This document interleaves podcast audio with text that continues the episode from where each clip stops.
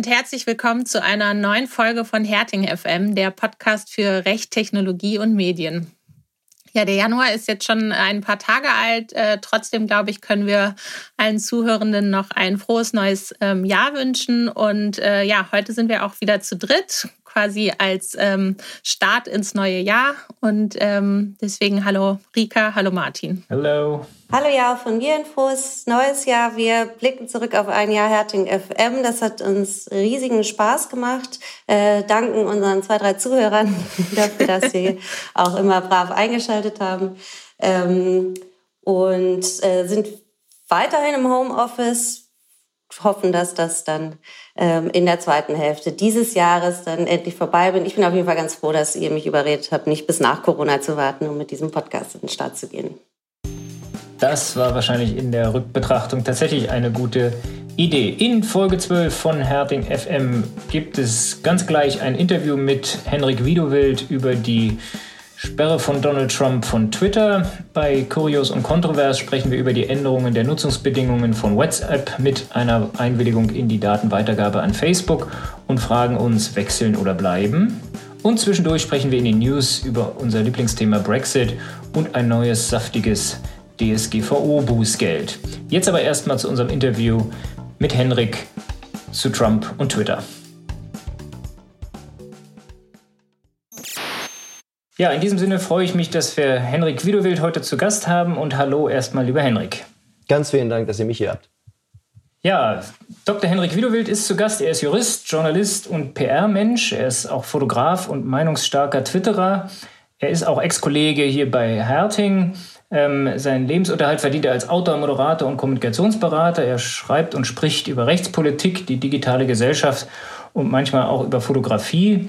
Und für die Hamburger Agentur Faktor 3 berät er Führungskräfte bei Medienauftritten. Er war aber auch schon rechtspolitischer Korrespondent der FAZ sehr lange ähm, und Pressesprecher im Bundesjustizministerium. Eine beeindruckende Vita. Ähm, wir haben Hendrik heute eingeladen äh, zu seinem derzeitigen ja, ich will nicht sagen Lieblingsthema, äh, jedenfalls ein Thema, zu dem du dich sehr äh, laut und deutlich äußerst. Ähm, äh, und wollen sprechen über den medienwirksamen und viel diskutierten Rauswurf von Trump bei Twitter. Wer das nicht mitbekommen hat, äh, was kaum vorstellbar ist, äh, ähm, Twitter hat ja nach mehreren Warnungen dann, manche sagen endlich, Trump bei Twitter rausgeworfen und seinen Account Real Donald Trump ähm, geschlossen. Ähm, ja, was die einen als na, endlich empfinden, äh, empfinden die anderen vielleicht als beispiellosen Skandal. Ja, der russische Oppositionelle äh, Nawalny hat sogar ähm, von Zensur gesprochen und ähm, gesagt, dass ähm, diese Sperrung von Trumps Account für die Feinde der Redefreiheit ein Präzedenzfall sei. Ähm, beim Stichwort Zensur muss ich eigentlich immer erstmal an Artikel 5 Grundgesetz und die Meinungsfreiheit denken äh, und damit eigentlich an staatliche Zensur. Ähm, die haben wir hier ja nicht. Twitter ist ein privates Unternehmen und äh, Twitter hat Nutzungsbedingungen. Ähm, deswegen meine Frage, kann Twitter auf seiner Plattform nicht erstmal machen, was es möchte? Ja, ich glaube, man muss ein paar Sachen unterscheiden. Äh, Zensur, da sagen wir Juristen natürlich gerne, ja, das kann doch gar nicht sein, ähm, formaler Zensurbegriff und so weiter. Das ist immer für uns eine schöne Möglichkeit, eine Diskussion frühestmöglich abzuwürgen. Ich bin aber der Meinung, Zensur kann man durchaus auch mal im politischen Kontext verwenden, gerade wenn es ein bisschen polemisch wird. Und Herr Nawalny hat nun alles Recht dazu, da auch mal polemisch zu sein. Die Frage, die du eigentlich stellst, ist aber ja sehr interessant. Ähm, kann eine Plattform machen, was sie will? Und äh, grundsätzlich würde ich sagen, hier sind alle froh, dass das passiert ist und haben, naja, alle natürlich nicht, Herr Trump nicht und seine Anhänger auch nicht, aber sagen wir so, viele Menschen sagen, das ist doch schön gewesen. Und dann so nach ein paar Minuten kommt oder ein paar Stunden oder ein paar Tagen kommt dann vielleicht die Vorstellung, ja, ist vielleicht doch nicht so gut, weil es sollte ja nach irgendwelchen Kriterien funktionieren, die verallgemeinerbar sind, ja, die also für jeden und äh, immer und in der Zukunft gelten. Ähm, und da wird es dann problematisch. Das ist das politische Argument. Und rechtlich kann man natürlich argumentieren, was hat Trump denn gesagt und steht das in den Nutzungsbedingungen drin, dass er das nicht sagen darf. Und da wird es dann kritisch, denn wenn man mal nachfragt, kriegt man keine richtige Antwort, was genau Trump denn nun eigentlich gesagt hat. Man redet immer darüber, Trump ist gesperrt worden, da war ja ein Gewaltaufruf und so weiter und niemand würde bestreiten, dass er politisch verantwortlich ist für diese Gewalt. Aber man kann mal fragen, um welchen Tweet geht es denn nun eigentlich? Denn das werden, wird man wohl einfordern müssen, dass man weiß, wofür man gesperrt wird. Ja, so eine Art Bestimmtheitsprinzip, das wird es wohl geben müssen. Hm. Jetzt muss man da ja auch nochmal differenzieren. Also der private Account von Trump, uh, The Real Donald Trump, wurde äh, gesperrt. Ähm, den offiziellen äh, Regierungsaccount President of the United States, den gibt es ja weiterhin. Ähm, und du hast ja gerade die Nutzungsbedingungen angesprochen. Da steht ja unter anderem drin, ähm, dass Hetze unzulässig ist, Aufrufe zur Gewalt und hast ja auch schon angesprochen, dass du das fraglich findest. Jetzt könnte man sich aber doch auch fragen, auch mit den ähm, ja, Tweets über Wahlbetrug und, äh, und so weiter, ob sowas nicht vielleicht auch in einer Gesamtschau ähm, zu sehen wäre. Also geht es wirklich um den einen Tweet? Genau, man kann sich auf den Standpunkt stellen, so eine Plattform sollte eigentlich eine große Freiheit haben, Leute einfach äh, runterzukicken. Ich habe da auch sehr viel Sympathie für, weil äh, grundsätzlich ist es das Eigentumsrecht der Plattform, mit ihrer Plattform so zu verfahren, wie sie möchte. Ich spreche übrigens immer nach deutschem Recht, weil ich mit amerikanischem Recht mich nicht sonderlich auskenne, aber nach deutscher dogmatischer Brille, und die ist ja durchaus auch wichtig, wenn man sich überlegt, welche politischen Maßnahmen will man denn hierzulande da ergreifen, muss man das immer berücksichtigen, dass es da ein Eigentumsrecht gibt, was für die Plattform streitet und auf der anderen Seite ein, ein, ein Recht, was äh, oder eine Idee, die dafür streitet, dass man den, den Plattformen da engere Vorgaben macht. Und da gibt's mehrerlei. Man kann sagen, die sind mittelbar an die Grundrechte gebunden. Dafür gibt's Hinweise in der Rechtsprechung, dass das so gesehen wird. Man kann sagen, dass Diskriminierung verboten ist. Man kann vielleicht auch etwas konstruieren und sagen, es muss einen gewissen Pluralitätsgrundsatz geben den gibt's wohl im Moment noch nicht, aber in diese Richtung gehen so Vorstöße und Vorschläge, dass man sagt, es muss irgendwie ausgewogen sein oder es darf zumindest nicht zu einem politischen Bias führen. Ich bin bei diesen ganzen Dingen überhaupt nicht festgelegt. Martin, du sagtest eingangs, ähm, ich hätte da irgendwie oder ich wäre meinungsstark oder sowas. Das bin ich an dem Punkt tatsächlich eigentlich gar nicht, weil ich nicht genau weiß, wie es laufen soll. Ich habe selbst die Vorstellung, dass es ähm, problematisch ist, Trump einfach rauszukicken auf der anderen Seite habe ich noch viel größere Bedenken gegen Regulierung, die jetzt in Gang äh, kommen würde. Denn da weiß ich nicht, wo die Reise hingeht. Ja, also das kann das ganz schnell dazu führen, dass der Meinungskorridor auf Plattformen enger wird als vorher. Und das wäre sicherlich ähm, kein gutes Ergebnis. Mm, jetzt haben wir eben schon mal ganz kurz über das Thema Zensurverbot gesprochen, Nawalny. Ähm, und andere äußern sich ja, zum Beispiel lässt Angela Merkel äh, über ihren Sprecher ausrichten, dass sie, dass sie hier die Meinungsfreiheit bedroht sieht. Sie es mir nach, auch wenn du bei dem Thema Zensur so ein bisschen äh, nachläss, äh, nachlässig, ähm, nachsichtiger bist, dass wir vielleicht noch einmal ganz kurz juristisch aufdröseln. Wer ist ein, wer unterliegt dem Zensurverbot? Wer ähm, ist an die Meinungsfreiheit gebunden und vor allem wer ist davon geschützt oder anders gesagt, kann Trump oder eine Merkel sich äh, hier eigentlich auf das Grundrecht auf Meinungsfreiheit berufen an der Stelle? Also in die Zensur kommen wir schon deswegen nicht rein, weil Artikel 5 die Vorabzensur äh, verbietet im Wesentlichen. Das ging also nur, wenn man sagen würde, da ist jetzt gefiltert worden oder sowas oder das ging so schnell, dass es Zensur gleich war, aber das, das halte ich für ein schwaches Argument. Meinungsfreiheit ist tatsächlich interessant. Grundsätzlich könnte man ja sagen, Twitter ist mittelbar an die Meinungsfreiheit gebunden. Man müsste die Nutzungsbedingungen so auslegen, dass sie sozusagen meinungsfreiheitsfreundlich sind oder jedenfalls im Lichte der gesamten Konf in Konflikt stehenden Grundrechte muss man die AGB und die Nutzungsbedingungen auslegen und danach entscheiden, ob das jetzt in Ordnung war oder nicht. Und dann kommt ja noch als drittes die Frage, kann denn eigentlich ein, ein, ein Präsident ähm, oder ein sonstiger Beamter sich äh, in seiner Funktion auf die Grundrechte berufen. Ne? Juristen kennen das, dieses Konfusionsargument. Das kann ja eigentlich nicht sein, dass man Grundrechte nimmt, um andere Grundrechte einzuschränken. Mhm. Äh, bei Trump, der war ja nun privat hier, äh, wie so viele. Sprich, ähm, er sagt, das ist ja eigentlich so. Und da, da, gut, das ist halt das alte, der alte Trick. Da müssen Juristen natürlich gucken, was nun wirklich der Fall ist. Ja, und materiell würde ich sagen, natürlich ist das ein, ein, ein, ein Account, von dem eine gewisse Staatsgewalt schon ausgeht. Also ich denke, das kann Absolut. man sehr gut, sehr gut vertreten, dass das jetzt keinen Unterschied machen kann, wenn du da dran schreibst, so, äh, das ist hier ein Private Account und damit ist jetzt plötzlich alles anders. Das ist, das ist sicherlich eine falsche Demonstration, wenn man so möchte. Man muss also gucken, was ist wirklich der Fall. Und da würde ich sagen, sind es nicht Grundrechte, die in Rede stehen, nicht von Trump, also die von, von den Nutzern, von den Zuhörern vielleicht schon, weil die haben ja ein Grundrecht auf Informationszugang. Das wird gerne mal vergessen, aber die haben ja auch ein ja. Grundrecht. Der Präsident oder auch hierzulande ein Minister wird aber ja zumindest ein Recht haben, sich zu äußern aus seiner Funktion heraus. Und da gibt es ja dieses äh, Rechtsprechung dazu, die dann sagt, damit zusammenhängt auch eine Äußerungsbefugnis qua Sachzusammenhang oder Annexkompetenz. Es wird jedenfalls irgendwie argumentiert, dass es möglich ist. Und da kann man ja die Frage stellen, ist darin jetzt nicht eingegriffen worden? Und da bin ich allerdings auch der Meinung, muss man sagen, gibt es jetzt ein, ein Anrecht des Staates darauf, auf einer privaten Plattform sich zu äußern?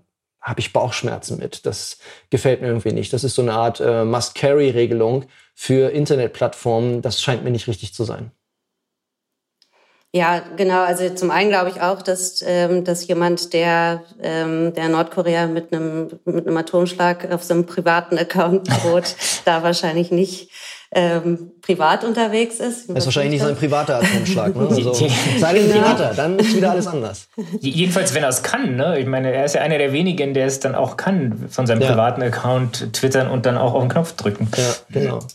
Und so ein bisschen ähm, mit, mit diesem, äh, mit, mit seinem infantilen Gehabe, so dass, dass das jetzt auch ganz offensichtlich wird, dass er gar nicht weiß, wohin. Ähm, ne, das, ähm, das war ja hier in, in Deutschland auch schon mal Diskussion, wenn auch in einem ganz anderen Kontext, ähm, mit beim Bundesverfassungsgericht mit diesem Beschluss zum dritten Weg, eine ja äh, rechtsgerichtete Partei. Und da hat das Bundesverfassungsgericht ja aber schon gesagt, dass Facebook einigermaßen ähm, alternativlos sei und dass ein, ein Aus- oder ein Sperren dieses ähm, Accounts jedenfalls ähm, nun ist eine Partei auch Grundrechtsträgerin, ne? ähm, jedenfalls äh, kritisch kritisch ist. Aber wo soll Trump denn jetzt hin? Also ich meine, er ist der Twitter-Präsident ähm, und verliert, also verliert jetzt wirklich seine Basis den, den Kontakt zu ihm?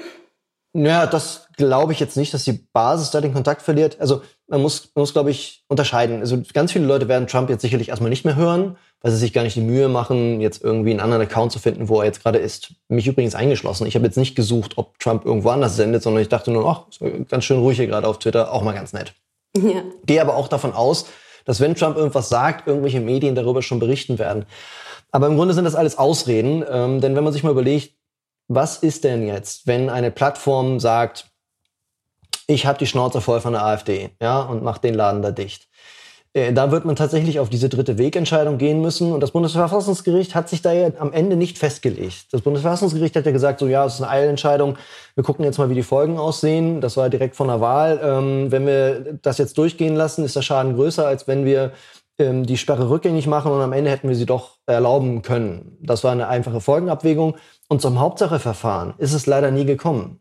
Das Bundesverfassungsgericht hatte da äh, in diesem Beschluss, wenn ich das richtig erinnere, sogar geschrieben, ja, das ist schon sehr spannend und alles sehr schwierig und huhu kompliziert äh, und viele ungeklärte Rechtsfragen, hat sie aber nicht geklärt. Das heißt, das ist immer noch eine Frage, die so ein bisschen blöd im Raum steht. Und wir werden sicherlich irgendwann, äh, ich glaube in naher Zukunft, da eine Entscheidung haben. Zum dritten Weg ist sie, glaube ich, erledigt, die Sache, aber äh, es wird sicherlich wieder Fälle geben. Also sei es, dass jetzt irgendeine, äh, bei diesen Corona-Fällen hast du zum Beispiel auch ganz oft diese Fälle, dass da äh, deswegen medizinischer Falschinformationen oder ähnlichem gesperrt wird. YouTube hat da gerade eine, Sperre in Österreich äh, verhangen, wobei ich da nicht zu Ende weiß, dass es gerade ganz aktuell heute passiert. Ähm, weiß ich nicht genau, wie die Begründung aussieht. Aber nehmen wir jetzt mal spaßeshalber an, eine Plattform, YouTube, Twitter, sonst wer, sperrt jemanden wegen angeblicher Corona-Falschinformationen. Ja, da ja. wird sicherlich sehr schnell Stress geben, wo irgendwelche Querdenker oder auch AfDler ähm, sagen, das ist jetzt hier Zensur, ähm, hier soll bloß das Merkel-Herrschaft, das Merkel-Regime gestützt werden, etc. Und dann kommen diese ganzen Fragen auf und irgendwann wird es geklärt werden müssen. Mhm. Und das betrifft ja jetzt auch nicht nur, ähm, nicht nur Facebook, Twitter, Shopify, PayPal, Stripe, die Deutsche Bank und Trump, ähm, die sich ja jetzt offensichtlich alle äh, dafür entschieden haben, dass der als Geschäftspartner hier nicht mehr tragbar ist. Hm, was ich doch ganz, oder wo, wo ich dann auch wirklich so ein bisschen mich frage, was steckt dahinter, vielleicht kannst du dazu uns auch nochmal was sagen, ist das, das Parler-Phänomen, also diese, diese Ausweismöglichkeit, äh, die ja jedenfalls ein Großteil seiner Anhänger schon, schon vor diesen, diesen Vorfällen am Kapitol wohl für sich gefunden haben. Und da haben ja zunächst mal äh, Google und Apple gesagt, wir nehmen ähm, wir nehmen euch oder kicken euch aus den App Stores.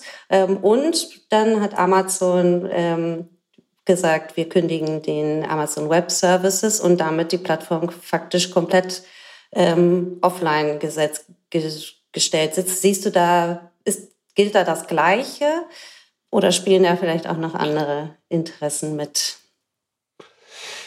Es ist zumindest eine ganz bemerkenswerte Entwicklung, denn das rückt sozusagen immer weiter ähm, in die Infrastrukturen unserer ganzen digitalen Welt. Ja, also es ist ja schon bedenklich, wenn ein Kommunikationsraum für Milliarden für manche Leute einfach, ich sage jetzt mal willkürlich geschlossen wird, unterstellt, das ist alles willkürlich und es ist nicht abstrakt begründbar, dann ist das schon ein Problem. Aber wenn man jetzt sozusagen den digitalen Boden unter einer ganzen Reihe von Leuten wegzieht und denen sozusagen einfach gar nicht mehr die digitale Existenz erlaubt, um es mal zuzuspitzen. Ja, also wenn die sich also ein, äh, sämtliche Digitalunternehmen jetzt gegen bestimmte politische Richtungen verbünden, dann kann man das entweder feiern als zivilgesellschaftliches Engagement oder man kann es als Bedrohung begreifen. Und wenn man das Ganze mal weiterdenkt auf eine globale Ebene, dann kommt man in eine Diskussion, die ein bisschen der um die digitale Souveränität ähnelt äh, näher kommt. Das heißt also diese ganze Debatte, oh, müssen wir Europäer vielleicht eigene Infrastrukturen haben, eigene Autobatterien machen etc., also ein bisschen unabhängiger werden von einerseits Amerika, andererseits China.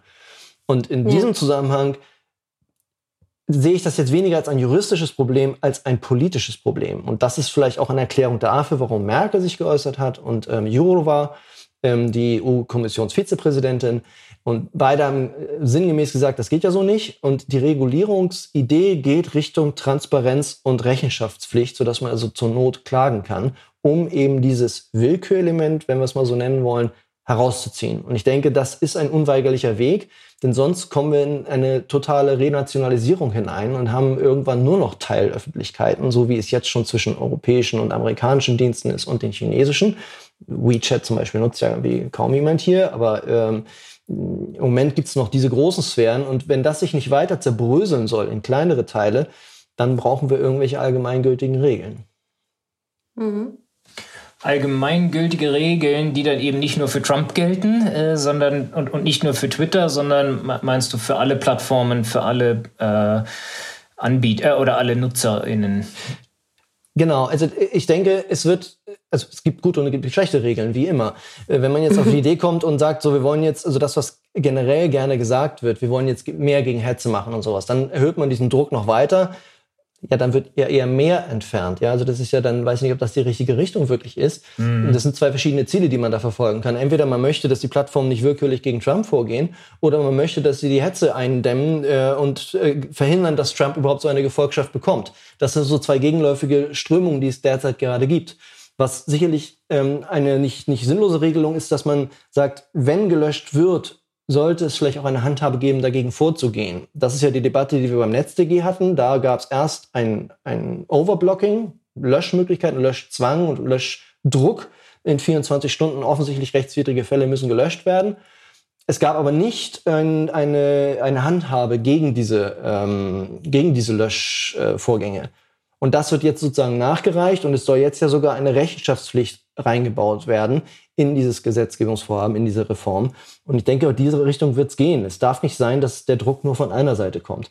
Aber ehrlich gesagt, den goldenen Weg und die, die Lösung jetzt, wie man soziale Netzwerke und diese digitalen Kommunikationsräume reguliert, habe ich schlicht und einfach nicht. Ich habe nur die Befürchtung, dass Regulierungsdruck dazu führen könnte, dass die Freiheiten immer enger werden und wir irgendwann in einen Bereich kommen, wo ein AfDler sich nicht mehr auf irgendeiner Plattform äußern kann. Und ehrlich gesagt, so stark meine Ablehnung diesem Haufen gegenüber ist, das kann nicht die richtige Lösung sein. Mhm. Die ähm, ähm, ja, vielleicht generell sind wir jetzt schon ein bisschen weg von, von Trump, weil das jetzt äh, nochmal ein, ein Präsident kommt, wo wir uns fragen, äh, ob es gut ist, dass der auf Twitter äh, seine Massen erreicht äh, oder nicht, ist ja jetzt erstmal nicht absehbar. Insofern, glaube ich, taugt der Trump als Präzedenzfall eigentlich nur sehr bedingt. Aber, aber was du jetzt sagst, ist halt, diese Gemengelage zwischen den AGB der, äh, und, oder den Nutzungsbedingungen der Plattformen einerseits ähm, und, und ja, wo, wo, wo ja jetzt, es ist ja eine gängige Gerichtspraxis, also dass man sich nicht wehren kann, stimmt ja im Prinzip nicht. Es gibt ja genug Urteile inzwischen, die auch ähm, eins für einen Rechtsschutz schaffen, dass Leute, Anwaltskollegen zum Teil äh, auf Twitter wieder freigeschaltet werden, weil sie halt sagen, das sei willkürlich, das sei mit euren Nutzungsbedingungen nicht im Einklang. Äh, ihr habt hier meinen satirischen Tweet miss verstanden ähm, oder euer Automat oder der äh, arme Mitarbeiter im Callcenter, der elf Sekunden Zeit hatte zu entscheiden, ob das jetzt äh, Hetze ist oder nicht, ähm, hat, hat mich missverstanden. Insofern gibt es das ja schon. Und, und mir geht es so ein bisschen wie dir, wie du am Anfang gesagt hast. Also eigentlich habe ich ein Problem mit allzu ähm, allzu viel staatlicher Regulierung, äh, ja, weil, weil äh, gibt halt Nutzungsbedingungen. Und wenn mir das nicht gefällt, ähm, sehen wir vielleicht nachher bei Kurios und Kontrovers nochmal, aber äh, wenn mir das nicht gefällt, äh, dann gehe ich halt woanders hin. Wenn mir das die Twitter-AGB nicht passen äh, und ich da dreimal gesperrt worden bin, dann gehe ich vielleicht zu Parler, falls. Parler irgendwann wieder auftauchen sollte. Genau, also ich gebe immer ganz gerne, es gibt immer zwei Absurdbeispiele, die ich gerne gebe. Das eine ist real, das andere nicht. Wenn ich jetzt eine Plattform mache und sage, hier dürfen keine Umlaute verwendet werden oder keine Vokale, ja, hier sind Vokale verboten, ihr dürft keine Vokale benutzen. Warum denn nicht, ja? Also wen soll denn das stören, wenn ich das machen möchte? Ist, das, ist das, das, realistische Beispiel oder das andere? genau. Ähm, guck doch mal nach. Ja. Und es gibt aber eine Plattform, die zum Beispiel verbietet, ähm, Spoiler zu posten. Ja, man darf keine Filmspoiler posten. Ich habe keine Ahnung, ob diese Regel durchgesetzt wird, aber die gibt es. Ähm, ich bin noch gar nicht sicher, ob sie in den AGB steht oder in diesen äh, Community Guidelines. Äh, ist egal. Jetzt fürs Beispiel nehmen wir an, das ist jetzt wirksam vereinbart. Äh, hier dürfen keine Spoiler gepostet werden. So, jetzt äh, poste ich das Ende von irgendeinem Film und ich werde runtergeschmissen. Ja, soll das dann nicht gehen? Warum denn nicht? Wer weiß, vielleicht ist es irgendwann, äh, gibt es irgendwann einen blöden Trend im Internet, dass irgendwelche Filme gespoilert werden und ich möchte eine Plattform haben, die mir diesen Schutzraum erlaubt, in dem nicht gespoilert wird. So, und da kann man sich jetzt lauter Schattierungen zwischen diesen Beispielen überlegen so als eine Plattform geben, in der alles schön ist, ja, so wie Instagram als Idee angedacht war, wo also nichts Negatives irgendwie, da darf keiner rummaulen. Kann man das machen? Hm, ja, wahrscheinlich. Was ist mit einer Plattform, in der nur CDUler sein dürfen? Ja, müsste es wohl auch geben dürfen. Äh, Twitter für die CDU. Keine Ahnung, warum denn nicht? Oder für die SPD oder für die Linke. Wie ist es denn mit einer Plattform, in der nur die AfD rausgekegelt wird? Hm, schwierig. Also, ne, also man, man muss gucken, wo führt das dann hin? Und ab wann wird es problematisch. Ich denke, das Problem ist allerdings ein Stück weit theoretischer Natur, weil die Plattformen kein Interesse daran haben, äh, irgendein Regime aufzubauen, wo die Leute denken, wo bin ich denn hier gelandet? Ja, also äh, deswegen, ähm, ich vergleiche es immer ganz gerne, diesen Trump-Vorfall, um auf den nochmal zurückzukommen, mit zum finalen Rettungsschuss. Äh, hier hat äh, es ein, ein, eine Art Nothilfe gegeben, ein hoffentlich singulares äh, Event, was jetzt nicht dazu führt, dass haufenweise Plattformen äh, Politik machen, woran sie auch, glaube ich, kein Interesse haben. Ähm, und das ist nicht geregelt und das ist genau wie der finale Rettungsschuss im Grunde auch, äh, der ja auch in vielen Bundesländern eben nicht geregelt ist, sondern wo man einfach sagt, gut, das ist ja halt irgendwie Nothilfe und dann, dann äh, hat es schon seine Richtigkeit. Äh, aber man nimmt es hin, macht es aber nicht zu einer allgemeinen Regel, weil man es gar nicht richtig greifen kann. Und ich denke, damit könnten wir ganz gut leben. Mhm. Ja, spannender Vergleich. Äh, ja, weil, weil vielleicht wäre es besser gewesen, wenn Twitter eine Woche vorher geschossen hätte. Äh, vielleicht wäre dann Dinge anders gelaufen, muss man ja tatsächlich so sagen. Ja. Äh, und ich habe mich ja selber dabei ertappt und ich äh, bin sicher kein Freund davon, da irgendwelche Sperrungen vorzunehmen. Es sei denn, es sind eben klare Verstöße gegen deren Nutzungsbedingungen. Äh, dann hätte man, und die gab es sicherlich, bloß die, die, waren deutlich vor den eigentlichen Anlässen dort, die, die dann da jetzt die letzten Tweets waren, die man noch sehen konnte. Habe mich dann dabei ertappt, wie ich an dem Abend geschrieben habe, naja, äh, ja, wenn jetzt heute wirklich äh, äh, 25th Amendment gezogen wird und äh, Pence und meinetwegen Mnuchin losgehen und sagen, ja, wir machen jetzt hier, äh, wir entmachten ihn jetzt, dann wäre es vielleicht wirklich besser, nicht 88 äh, Millionen Follower haben sofort Zugriff auf seine Meinung. Ja, vielleicht ist es dann tatsächlich nicht so schlecht. Insofern, finaler Rettungsschuss ähm, passt dann schon. Ähm, Nochmal zurück zu dem, was wollen wir jetzt eigentlich, welche Anforderungen haben wir jetzt eigentlich an die Plattform? Ähm, die, die, das, dieses Thema Plattformhaftung ist ja uralt. Ja, also was haben wir hier? Notice and Takedown in Amerika, äh, DMCA, Digital Millennium, ihr könnt ja sehen, wie alt es schon ist. Copyright Act, äh, einerseits bei uns E-Commerce-Richtlinie.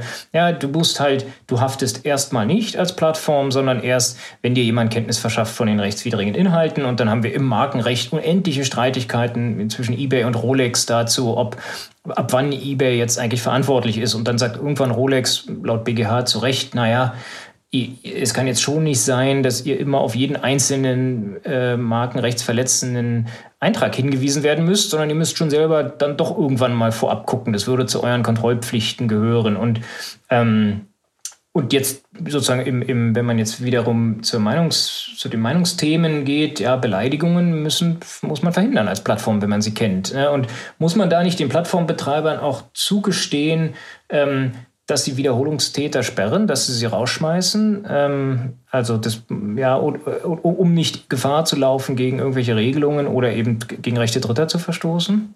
Also verstehe ich jetzt richtig, du überlegst, ob, ob es vielleicht einfach wandelnde Pulverfässer gibt, wie Trump, bei dem man sagt, so Gott, wenn wir den jetzt noch irgendwie eine Stunde länger auf der Plattform lassen, dann äh, verstößt er wieder gegen unsere AGB oder macht einen Gewaltaufruf oder sonst etwas. Und wir knipsen den jetzt proaktiv aus. Ähm, ich denke das ist ja quasi, sorry, sorry Henrik, das ist ja quasi Twitter sperrt, ne? also Hashtag Twitter sperrt. Das, ja. ist der, das passiert ja, dass sie halt sagen, hey, hier erster Warnschuss und jetzt zweite Mal, du hast dir wieder gegen unsere Guidelines verstoßen, raus mit dir, du bist uns zu anstrengend, äh, ob gerechtfertigt oder nicht. Naja, also man kann sogar argumentieren, dass sie dazu sogar verpflichtet sind, wenn denn diese Guidelines-Verstöße zugleich auch Strafrechtsverstöße sind. Weil ab einem gewissen Punkt muss man ja schon sich fragen, ähm, wie lange will man das denn machen? Also ab, wenn, ab dem 17. Verstoß müsste man dann nicht vielleicht sagen, so, äh, wenn ich den jetzt nochmal wieder rauflasse, dann habe ich auch irgendwie so eine Art Mitverantwortlichkeit. Also da habe ich ein gewisses Verständnis dafür, dass eine Plattform auch nicht sagt, so, wir holen jetzt keinen, wir holen jetzt nicht einen Kindergärtner, der jetzt irgendwie dem an die Hand gegeben wird und guckt, so wann er das nächste Mal verstößt, sondern irgendwann ist halt Feierabend. Das ist jetzt wiederum Eigentumsrecht der Plattform, die macht die Regeln und darin sehe ich auch äh, grundsätzlich keinen Verstoß. Nee. Ähm, genau, wer, wer, wer macht die Regeln? Und da, da kommen wir jetzt dann, oh, dann doch noch ein letztes Mal zu dem Ausgangspunkt zurück, sozusagen. Ähm, also der Vorwurf, der jetzt hier gemacht wird, und dann, ja, in die Richtung geht ja auch Merkel, wir können ja nicht Twitter überlassen oder Facebook überlassen, zu entscheiden, wer äh, ähm, ist es jetzt hier ein Verstoß oder nicht. Klar, die Grenze beim Strafrecht ist klar, da müssen sie handeln, aber möglicherweise gibt es eben vorher schon Regeln, die dann vielleicht von der Nutzungsbedingung nicht 100% äh, ähm, abgedeckt sind. Es gibt ja jetzt vereinzelte äh, Rufe danach, dass, das, dass man da eben eine Kommission machen müsse. So, es gab es übrigens, fand ich, ich hatte übrigens von Parlav bis vor zwei Wochen noch nicht gehört, äh, habe mich dann jetzt kurz damit beschäftigt. Ähm, äh, aber ähm, ja, da, selbst da gab es irgendwie irgendein Board, was jetzt irgendwie entscheiden konnte, fliegt der raus oder wird hier ausnahmsweise doch gelöscht ähm, oder nicht. Äh, was ist denn davon zu halten? Sollte man denen auferlegen, ähm, wenn sie schon entscheiden, dann eben transparenter zu entscheiden und, und das ich sag jetzt mal, dritte Externe entscheiden zu lassen? Das ist ganz schwierig. Also vergleichbar also äh, den Medienunternehmen, ne? Ähm, also Fernseh, Rundfunk, Rundfunkorganisationen, Rundfunkanstalten, ja? Ja, oder Pressekodex, ne? dass man irgendwie einheitliche Regelungen hat und, ähm, und die auch von einem externen Gremium gegebenenfalls kontrollieren lassen kann. Also externes Gremium ist halt ganz schwierig. Beim Rundfunk gibt es ja nur die Medienanstalten, aber die Rundfunkräte selbst sind ja, ja sozusagen nicht extern, die sind ja intern. Ähm, und damit wird gerne verglichen. Also man, verschiedene Eskalationsstufen sind denkbar. Das die sanfteste Möglichkeit ist das, was Facebook macht, ein internes Gremium zu gründen, das mit Leuten von draußen besetzt ist, ähm, die dann mal überlegen können, ähm, war eine Löschung jetzt gerechtfertigt oder nicht und einen Bericht machen und auf diese Weise Transparenz und Berechenbarkeit herbeiführen. Und da könnte man ja auch argumentieren, ja gut, wenn das alles so transparent und berechenbar ist, dann weiß ich ja auch, worauf ich mich einlasse, wenn ich auf diese Plattform gehe. Und wenn ich dann äh, einen Filmspoiler poste und dafür abgestraft werde, ist es okay. Und wenn ich irgendwie eine Straftat begehe, sowieso und erst recht. Die nächste Eskalationsstufe wäre, ein Gremium zu machen, das äh, einer gesetzlichen Pflicht entspricht. Dass man also sagt, ihr müsst alle irgendwelche Gremien bauen und die müssen alle Berichte machen, wie die Gremien zusammensetzt ist euch überlassen, aber es muss plural sein. Es muss also, was ist ich, wie so ein Rundfunkrat sein. Ja, ihr braucht jemanden aus, dem, äh, aus den Religionen, ihr braucht jemanden für Sport und keine Ahnung, was es da alles noch gibt, äh, aus den Parteien. Äh, das muss sein und das muss plural sein und wir äh, können das sonst rügen durch eine Medienaufsicht, ja, durch eine Medienanstalt zum Beispiel. Das wäre auch noch Möglichkeit. Und die höchste Eskalationsstufe wäre natürlich, dass der Staat sagt, so, ähm, wir haben hier jetzt ein plurales Gremium und das passt auf, was ihr da bei den Plattformen macht. Und letzteres will ich auf gar keinen Fall. Aber auch die zweite Lösung ist nicht gut, denn man muss sich ja mal vor Augen halten. Presse und äh, soziale Medien sind zurzeit sehr frei. Und äh, ich möchte auch weiterhin, dass ein Printmedium wie die FAZ oder die Welt oder sonst wer im Internet nicht einem pluralistischen Gremium unterworfen ist wie eine Rundfunkanstalt weil es einfach nicht dieselben Dinge sind. Es gibt einen Pressekodex, es gibt gewisse Verpflichtungen zur Ausgewogenheit oder äh, jedenfalls ähm, äh, ja, presserechtliche Sorgfaltspflichten. Das ist auch alles in Ordnung, die sind auch einklagbar. Aber es gibt keine ähm, Pflicht einer pluralistischen Besetzung innerhalb einer Zeitung. Und das finde ich ist auch richtig so. Und wenn man das wegschneidet, dann verengt man wirklich den, den Korridor auch publizistisch und was die Meinungsfreiheit im Netz angeht. Und ich denke, das ist kein Weg, den wir gehen sollten. Das teile ich und ich sehe äh, Nicken in der Runde. ähm, ähm, äh, ja, lieber äh, Henrik, ich glaube, wir, wir haben, wie du schon ein bisschen eingangs gesagt hast, den, den goldenen Weg nicht finden können, äh, wie es sein soll. Wir, wir haben ein paar Ideen dazu, wie es nicht sein soll. Wir haben, glaube ich, auch ganz gut herausgearbeitet, dass das Thema Meinungsfreiheit in dem konkreten Trump-Fall eigentlich gleich in doppelter Hinsicht nicht gilt, weil eines, äh, einerseits ist, ist Twitter nicht Adressat von Artikel 5, schon mal äh, abgesehen davon, dass sie in Amerika sitzen, nicht. Und andererseits ist wohl Trump und oder seine äh, äh, Kollegen in Europa ähm, ja auch nicht grundrechtsberechtigt. Ähm, andererseits stellen sich eben genau die Fragen, äh, ja, und ich mein Eindruck ist so ein bisschen, dass wir mit den Nutzungsbedingungen oder dem Konzept der Nutzungsbedingungen gar nicht so schlecht fahren, dass man jetzt irgendwie nicht hektisch werden sollte. Ähm, und, und wenn es dann eben einen finalen Rettungsschuss äh, gibt, äh, dann sind wir vielleicht auch froh, wenn der dann an der, äh, zwar sehr, sehr, sehr, sehr, sehr, sehr, sehr selten, aber dann eben vielleicht dann doch an der einen oder anderen Stelle zum Einsatz kommen kann, ohne dass dann gleich die Welt untergeht. Vielleicht darf ich eine Sache noch ergänzen, Martin. Ähm, ich weiß nicht, ich habe es vorhin, glaube ich, noch nicht gesagt man muss das Ganze auch mal durch die machtpolitische Brille sehen, ja. Und da will ich jetzt nicht irgendwie verschwörungstheoretisch rüberkommen, aber ähm, wir haben diese ganze Debatte um digitale Souveränität und Unabhängigkeit von Europa gegenüber China und Amerika. Und wenn man da wirklich mal ähm, äh, hinblickt und, und, und schaut, was bedeutet das denn eigentlich, wenn so ein Rettungsschuss, wie du es gerade genannt hast, dann fällt, ja, dann kann vielleicht auch einer Merkel oder einer Vera Jourova, der, der EU-Kommissionsvizepräsidentin, durch den Kopf gehen, huch, wir nutzen ja lauter Kommunikationsmedien, äh, über die wir gar nicht so endgültige Kontrolle haben. Und da wird denen vielleicht auch einfach machtpolitisch Angst und Bange. Ja, ich wollte noch ergänzen, wer Trump vermisst, äh, kann jetzt seine Äußerungen auf der offiziellen Seite des Weißen Hauses lesen. Das muss man sich wirklich mal anschauen. Das ist zum Totlachen. Der, also der äh, befasst er sich auch mit diesem Thema ähm, und schreibt eigentlich die ganze Zeit nur Big Tech did a bad, bad thing. It's very bad. It's gonna be horrible for our country. Also es ist zum Schreien, echt. Das, ähm, und er hat eben noch seine Plattform, ne? Ja gut, aber ich habe sie nicht gesehen. Ich gehe nicht auf White House, mache ich nicht.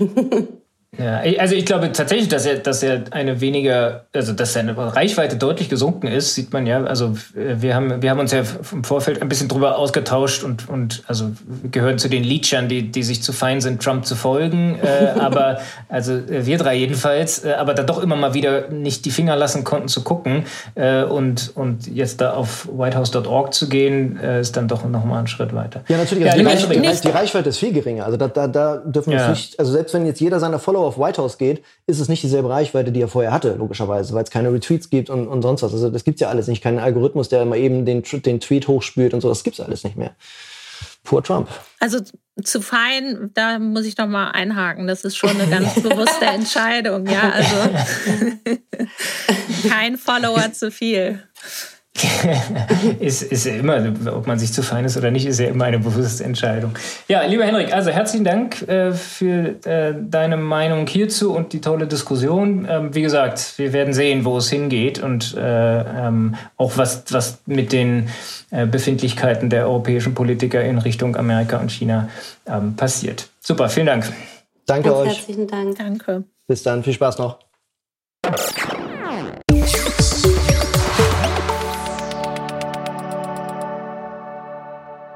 Es ist vollbracht. Das Vereinigte Königreich hat die EU verlassen. Manch einer mag denken, endlich. Ähm, das Ganze war ja eigentlich schon zum 31. Januar letzten Jahres äh, vollbracht, aber wegen der Fortgeltung der EU-Gesetze bis zum 31. Dezember 2020 war von den Auswirkungen bislang eigentlich noch wenig zu spüren. Trotzdem, und das haben wir auch in unserer Beratungspraxis gemerkt, gab es natürlich zunehmende Sorgen darüber, wie vielleicht mit einem ungeregelten Brexit umzugehen werde und was eigentlich mit den Datenflüssen zwischen der EU und dem Vereinigten Königreich passieren sollte. Rika, wir haben ja jetzt diesen Überbrückungsmechanismus. Ähm, ändert sich dadurch jetzt überhaupt was für Unternehmen? Also dieses Handels- und Kooperationsabkommen oder der Deal, der dann unter dem Weihnachtsbaum lag, äh, sieht tatsächlich, was Datenübermittlung vor, angeht, erstmal so einen Überbrückungsmechanismus äh, vor. Großbritannien ist eben Drittstaat geworden zum 31.12., auch im datenschutzrechtlichen Sinne eigentlich, aber dieses Abkommen sagt eben, nee, äh, wir lassen jetzt nochmal vier bis maximal sechs Monate ähm, Großbritannien weiter als nicht Drittstaat ähm, florieren.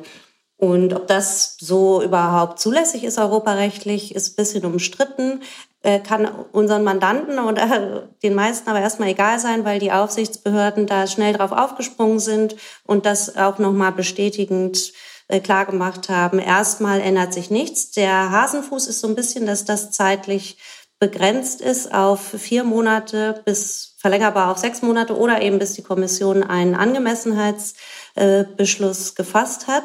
Oder wenn Großbritannien jetzt äh, irgendwie große Alleingänge macht und seine Datenschutzgesetze grundlegend ändert, dann würde dieser Mechanismus sofort außer Kraft treten und wir hätten es eben mit einem ganz normalen äh, Drittstaat mit allem drum und dran zu tun. Hm. Das heißt, worauf müssen äh, Unternehmen beispielsweise sich jetzt konkret einstellen? Also du hast ja gesagt, die nächsten Monate sind alle quasi auf der sicheren Seite und dann? Also die meisten Unternehmen, die wir beraten, haben sich natürlich auch schon so ein bisschen drauf eingestellt und es kam ja total, kam ja wirklich denkbar spät, äh, dieser Deal und deshalb haben sich die meisten tatsächlich schon darauf eingeschossen, dass es einen No-Deal-Brexit äh, geben wird und haben schon ähm, Standardvertragsklauseln oder sowas abgeschlossen. Was, glaube ich, für die meisten dann doch noch ein bisschen neu ist, ist, dass sie jedenfalls dann, wenn sie auf dem britischen Markt agieren, jetzt ein bisschen gucken müssen, ob sie nicht auch britisches Datenschutzrecht beachten müssen. Das ist aber auch erstmal etwas, was ein bisschen langfristiger gedacht ist, denn zurzeit äh, sind die sich ja naturgegeben sehr ähnlich, die, die UK-DSGVO und die EU-DSGVO. Man muss ein bisschen gucken, ob man nicht trotzdem sich, ähm, sich überlegt, ob man äh, jetzt nochmal Standardvertragsklauseln abschließen möchte. Erstmal ist es aber nicht zwingend was diese Vereinbarung und auch die Kommission aber ganz klar beteuern ähm, oder zeigen, ist, dass es einen Angemessenheitsbeschluss geben soll. Die Frage ist so ein bisschen, ob das jetzt gelingt, den innerhalb dieses doch recht knapp bemessenen Zeitfensters tatsächlich, dass wir den tatsächlich sehen. Normalerweise dauert sowas ein bisschen länger, nun sitzt aber auch schon ein bisschen dabei. Und äh, da bestehen insbesondere Sentiments wegen äh, vergleichbar mit Schrems 2 wegen äh, zu Überwachungsmechanismen in UK. Mhm. Ja, ein weiterer äh, ja, Knaller kann man sagen in diesem bislang noch sehr kurzen Jahr ähm, kommt diesmal von der Datenschutzbehörde aus Niedersachsen, nämlich ein Bußgeld in Höhe von 10,4 Millionen Euro gegen den Elektronikhändler notebooksbilliger.de. Ähm, das Unternehmen soll über zwei Jahre seine Beschäftigten per Video überwacht haben, ohne dass es dafür eine Rechtsgrundlage gegeben habe. Und ähm, diese Kamera- oder Videoüberwachung hätte unter anderem die Arbeitsplätze, die Verkaufsräume, das Lager und die Aufenthaltsbereiche des Unternehmens erfasst. Ähm, ja, Martin, was ist denn dazu zu sagen? Ist Videoüberwachung jetzt per se verboten? Nein, ist es nicht. Es gibt natürlich gute Gründe dafür, äh, Videoüberwachung einzusetzen. Wir kennen Videoüberwachung aus Supermärkten und aus vielen anderen Orten. Ähm, das ist nicht alles illegal. Ähm, es gibt sogar eine gesetzliche Regelung äh, ja, im Paragraph 4 des Bundesdatenschutzgesetzes, also für Deutschland eine Regelung, äh, ist geregelt, unter welchen Bedingungen man Videoüberwachung einsetzen darf, zum Beispiel zur Wahrnehmung des Hausrechts ähm, oder, und das, darauf dürfte es hier vor allem ankommen, zur Wahrnehmung berechtigter Interessen für konkret festgelegte Zwecke. Ob diese Vorschrift jetzt hier ähm, zum Tragen kommt oder nicht, ist naturgemäß aus dem, was wir bisher an Pressemitteilungen gelesen haben, schwer zu beurteilen. Aber Notebooks Billiger verteidigt sich zum Beispiel damit, dass ähm, äh, die, Aufenthalt, dass eine Überwachung der Aufenthaltsräume gar nicht stattgefunden habe, sondern dass es jedenfalls in einem Fall ähm, um eine Außentür gehandelt habe, äh, wo Einbruchsgefahr bestand und die habe man eben aufgenommen. Insofern ähm, ja, darf man gespannt sein, was ein Gericht da vielleicht mal herausfindet, was da das mit den Kameras auf sich hat. Mhm. Ähm, jetzt ähm, sind äh, Millionen Bußgelder ja in der letzten Zeit auch äh, in Deutschland, sage ich mal, nichts Neues mehr. Äh, was ist denn hier zur Höhe zu sagen? Naja, erstmal bewegt sich die Höhe des Bußgelds natürlich in dem, was die DSGVO grundsätzlich vorsieht, bis zu 20 Millionen für einen schweren Verstoß oder bis zu 4 Prozent vom weltweiten Jahresumsatz äh, des jeweiligen Konzerns. Ähm, was ich jetzt hieran schon mal grundsätzlich zu kritisieren habe, ist, was wir in unseren Podcast-Folgen schon das ein oder andere Mal besprochen haben, nämlich ähm, dieses absurde Missverhältnis zwischen diesen horrenden Bußgeldern und einer minimalen Verfolgungswahrscheinlichkeit. Also Notebooks billiger bekommt jetzt warum auch immer eins auf den Deckel und zwar und zwar eben nicht 50.000 Euro oder 100.000 Euro, was da jetzt auch wehtun würde und dazu angehalten wäre, dass sie äh, die möglicherweise illegalen ähm, Aufnahmen äh, in Zukunft anders machen, sondern 10 Millionen. Und andere Unternehmen machen genau dasselbe und, und haben eben nichts zu, äh, oder zu befürchten, möglicherweise schon, aber eben kriegen nicht solche Bußgelder. Das finde ich einfach absurd. Ähm, und bin nicht zuletzt deshalb auch skeptisch, ähm, ob diese ho hohen Bußgelder tatsächlich angemessen sind. Ähm, ja, 1 und 1 hat ja gerade in einem Verfahren vor dem Amtsgericht Bonn äh, das gegen sie wegen äh, Authentifizierung am Telefon verhängte äh, Bußgeld von 10 Millionen durch den Bundesdatenschutzbeauftragten ähm, ja, auf eine Million oder knapp eine Million runterbekommen. Ähm, da ist auch ein entsprechendes Urteil jetzt gerade veröffentlicht worden. Mhm. Ja, Notebooksbilliger.de hat ja auch angekündigt, gerichtlich gegen diesen Bescheid vorgehen zu wollen. Ähm, hältst du das für erfolgsversprechend? Naja, nachdem was ich gerade gesagt habe, äh, scheint mir in jedem Falle ähm, äh, sinnvoll dagegen vorzugehen, solange wie man nicht eine halbwegs einheitliche Bußgeldpraxis hat, scheint mir, und vor allen Dingen Rechtsprechungspraxis hat, äh, dazu scheint mir fast zwingend das Unternehmen dagegen vorgehen. Warum H&M das nicht gemacht hat, die haben 35 Millionen äh, äh, Bußgeld bekommen, ist mir schleierhaft. Ähm, schon der Höhe wegen glaube ich, dass das äh, sinnvoll ist, ähm, dagegen vorzugehen und dass äh, der der, äh, ja, die Klage dagegen ähm, auch erfolgversprechend ist. Da werden wir euch sicherlich auch an dieser Stelle auf dem Laufenden halten.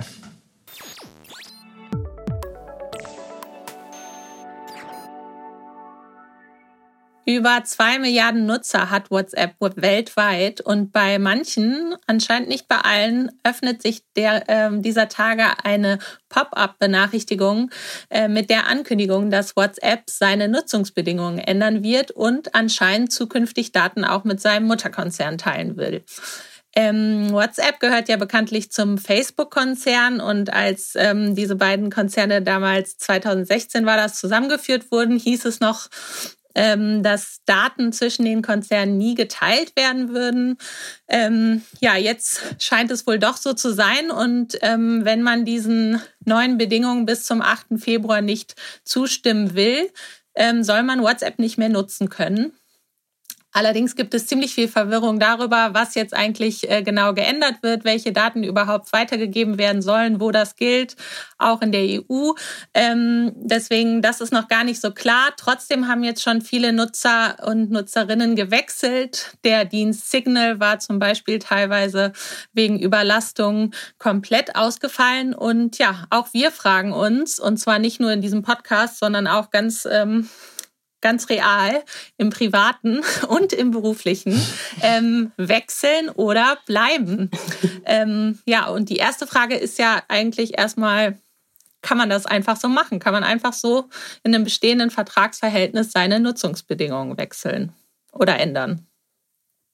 Klar kann man das, äh, muss halt der andere zustimmen. Ähm, ja, ein, ein Problem, was wir, was wir in der äh, anwaltlichen Praxis äh, sehr häufig haben, weil, sich, weil es immer wieder gute Gründe gibt, AGB in Dauerschuldverhältnissen ähm, zu ändern. Aber äh, grundsätzlich ist es in der Tat so, dass man nach deutschem Recht dann die Zustimmung des anderen braucht äh, und ihm die Pistole auf die Brust zu setzen und zu sagen, ähm, äh, stimme jetzt zu, sonst darfst du den von mir angebotenen Dienst, für den du bezahlst, nicht mehr nutzen, äh, geht Erstmal nicht. Es gibt bestimmte Möglichkeiten, sich selber in AGB schon mal so ein paar Rechte vorzubehalten oder so eine Zustimmungsfiktion dort einzubauen, die nach deutschem und europäischem AGB-Recht zulässig sind.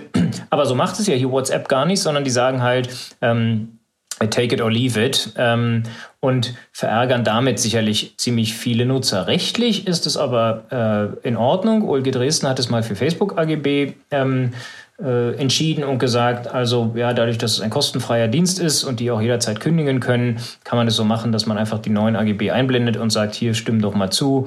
Ähm, oder gehe woanders hin? Also rechtlich in Ordnung, äh, vielleicht nicht auf, auf ganzer Schiene. Ähm, ich denke mal zum Beispiel ähm, an, an den Datenschutz. Also das, was wir hier als, als Einwilligung sehen, ist keine Einwilligung ähm, im, oder als Zustimmung sehen, ist keine ähm, Einwilligung im datenschutzrechtlichen Sinne, weil sie eben alternativlos ist. Ne? Also friss oder stirb. Ist doch freiwillig, Rika. Ist Kannst ja hier zustimmen auch oder gehen. Ja. Genau. Ähm, und dann ist das datenschutzrechtlich, glaube ich, schon ein bisschen bedenklich, wenn man, äh, wenn man jetzt einfach äh, zwischen zwei Unternehmen, die Mark Zuckerberg, das hat sie ja gesagt, Maya, am Anfang versprochen hat, die ihre Unabhängigkeit behalten sollen, äh, auch innerhalb eines Konzernverbundes kann man Daten nicht einfach so hin und her schieben. Wir haben eben kein Konzernprivileg und äh, kennen zwar berechtigte Interessen als kleines Konzernprivileg, also es, die DSGVO gibt da schon eine kleine Rechtsgrundlage an die Hand, aber weil wir, wie gesagt, gar nicht wissen, welche Daten das äh, hier betrifft, zu welchen Zwecken das sein soll. Diese Zwecke sind ja auch denkbar weit bestimmt. Ähm, und nicht zuletzt auch, das ist jetzt doch mal ein anderes Rechtsgebiet, ähm, wegen, äh, wegen dieses BGH-Beschlusses, ähm, die eine Anordnung des Bundeskartellamtes, äh, Daten eben nicht über Facebook und WhatsApp zusammenzuführen, äh, für vorläufig auch durchsetzbar anerkannt haben. Jedenfalls, glaube ich, nicht so rechtlich einwandfrei, was hier passiert. Ja, und ja. wir können das ja auch deswegen jetzt gerade auch so schlecht bewerten, weil äh, nicht nur die, die Headlines in den Medien widersprechen sich, sondern es ist ja auch, ähm, was man durchaus schon kennt, ähm, nicht ganz so einfach durchzusteigen, was denn da überhaupt ähm, jetzt genau äh, sich ändert oder passieren soll. Äh, Rika, du hast es schon angesprochen. Ähm, was sind eigentlich die berechtigten Interessen, welche Daten werden weitergegeben. Also auch bei den ja, Informationspflichten könnte man sich fragen, ob die ja. so gelungen sind. Da müsst ihr halt mal die Datenschutzinformationen lesen. Da steht doch alles äh, breit drin. WhatsApp arbeitet auch mit den anderen Facebook-Unternehmen zusammen und teilt Informationen mit diesen, damit sie uns dabei helfen können, unsere Dienste zu betreiben, bereitzustellen, zu verbessern, zu verstehen, anzupassen, zu unterstützen und, da dürfte es wohl eigentlich liegen, zu vermarkten. Ähm, äh, und ja, daraus macht voll geil die, und daraus macht dann äh, Facebook, glaubt uns mal, dass das alles für Europa eh gar nicht gilt. Ne? es, es, steht allerdings in den extra für Europa formulierten, angeblich weniger äh, weitgehenden äh, Datenschutzinformationen ähm, so drin. Ja, also du hast es gesagt, also mein, mein Eingangsstatement ist rechtlich in Ordnung, bezog sich ja nur auf die Frage, kann man so AGB ändern? Ja, kann man, weil es um einen kostenfreien Dienst geht, aber, aber natürlich werden die Datenschutzbehörden sagen, das, das teile ich absolut, dass das so nicht geht. Geht schon deshalb so nicht, weil es ähm, äh, vollkommen unklar ist, welche Daten das denn nun eigentlich sind. Das ist ja Ende zu Ende verschlüsselt. Da dürfen wir mal jedenfalls darauf vertrauen, dass es nicht den Inhalt der Kommunikation betrifft, dass der mit Facebook geteilt wird, sondern ähm, äh, ja, irgendwelche Metadaten. Ähm, aber äh, dass das ein Problem ist, ähm, glaube ich, liegt auf der Hand und darüber sind wir uns vielleicht einig. Allerdings, äh, ja, also Konstantin von der Linden vom Faznet-Einspruch hat ja gleich getwittert, also äh, nichts sei ja so beständig wie WhatsApp-Änderungen und die Diskussion, äh, WhatsApp-Nutzungsbedingungen Änderungen und die Diskussion darüber und er ähm, freue sich schon darauf und würde da also mit Freude zustimmen, äh, weil, äh, weil er ja nichts zu verbergen habe und äh, ähm, ihm es egal sei, ja, und es sei doch eh alles eins ist. Insofern, das kann man natürlich auch sagen. Ja, wobei das nichts zu verbergen haben Argument im Datenschutz irgendwie noch nie besonders gut das war. Das habe ich mir jetzt im Mund gelegt, möglicherweise sagt er das so nicht. Ja. ja. ja. Was ich mich noch so ein bisschen frage ist, äh, oder ich finde das ja ganz, ganz schön, dass Facebook sich jetzt jedenfalls bemüht, dazu irgendwie Statements rauszuhauen. Da sehen sie sich ja offensichtlich zu gezwungen, weil eben die Zahlen andeuten, dass jetzt ganz viele zu äh, Signal oder sonstigen äh, Dienstleistern wechseln. Ich frage mich so ein bisschen, ob das nicht vielleicht eigentlich den, den Grund unseres Interviewthemas hat, dass, dass jetzt andere so großen Zulauf haben. Okay. So, ähm, so habe ich mir jedenfalls die Zahlen erstmal erklärt. Ja, ja, wobei die, also dass die jetzt alle zu Telegram gewandert sind. Wegen, ja. Äh, ja, okay, das kann natürlich auch sein. Zwei, äh, eine seltsame Koinzidenz.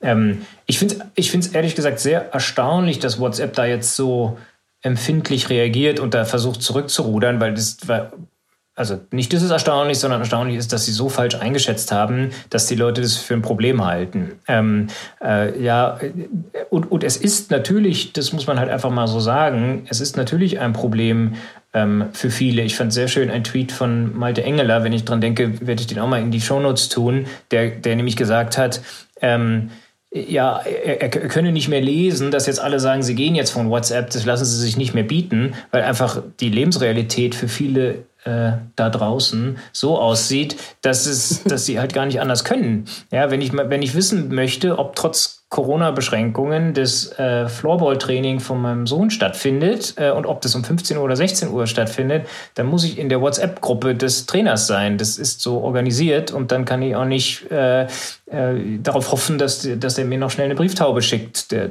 oder, oder so. Ja, da könnte ich jetzt den, den Datenschützer raushängen lassen und versuchen, dass wir auf Threema we wechseln. Ähm, kann ich meinen Sohn auch gleich abmelden. Äh, jetzt sind es da ganz vernünftige Leute, vielleicht kommt ja auch irgendjemand anders damit um die Ecke. Aber diese Zwänge gibt es halt einfach. Deshalb ist für mich die Eingangsfrage auch äh, leicht beantwortet. Ich werde nicht wechseln ähm, können. Wie macht ihr es? Ich versuche es und es ist äh, tatsächlich ziemlich aufwendig. Also auch äh, gerade Leute zu überreden, dann eben zu anderen Diensten zu wechseln. Dann äh, fragt man sich, was man mit den ganzen Chat-Inhalten und äh, versendeten Medien, Fotos etc. macht. Also stimme ich dir dazu. Äh, ich, ich bin noch hin und her gerissen. Ich, ich will langfristig wechseln. ich, ich war schon mal wirklich weg von WhatsApp. Äh, aus Gründen bin ich jetzt, äh, bin ich jetzt dann doch wieder bei WhatsApp. Aber eigentlich bin ich passionierte Threema. Nutzerin gewesen. Und, äh, die, und besagte Gründe sind natürlich so, wie du sagst, Martin, äh, dass ich jetzt nicht einfach sagen kann, ciao mit Au. Ja, ja, das ist wohl so. Ähm, ich, ich, ich hatte auch Threema, als es ganz frisch rauskam, war auch ganz, fand auch diese Codes da am Anfang ganz toll, aber dann wenn du halt der Einzige bist, ist halt schon Mist. Äh, ähm, äh, ja, vielleicht ändert sich, das, vielleicht geben wir dem nochmal einen Versuch und äh, ja, ziehen, ziehen um und geben die Kontakte an WhatsApp wieder nicht mehr frei. Dann bleibt da tatsächlich nicht mehr allzu viel, was da vielleicht noch zu Facebook ähm, rüberwandert. Vielleicht hat WhatsApp ja auch genau deswegen ähm, oder damit spekuliert. Also wir, ich hatte ja eingangs auch gesagt, wie viele Leute das nutzen. Also dass der Absolut. Aufwand einfach zu groß ist äh, und ja mit diesem Echo, was jetzt dann doch eher unerwartet vielleicht für WhatsApp kam, dann nicht gerechnet. Und selbst wenn, ne, wenn eine Million Leute wechseln würden bei zwei Milliarden Nutzern, hoch, ja. Das ist, das denke ich auch sehr häufig, wenn ich dann so Diskussionen sehe in unserer kleinen Bubble, äh, ja, dass das eben hier so aussieht, als würden sich 50 Prozent der Leute aufregen, aber im, im, im, in der Praxis ist es dann wahrscheinlich im Promillbereich und äh, ja, das mag so sein. Also wechseln, aber Wechseln aber, oder, oder noch besser, kommt drauf an, ob ihr es euch leisten könnt zu wechseln. Ähm, das ist genau. ein Neujahrsvorsatz, der dann wie die meisten einfach nicht. schon, der, dritte, der, 3. Januar ist doch schon vorbei äh, genau. für, die, für das Aufgeben der, der Neujahrsvorsätze. Ja. Naja, we can try.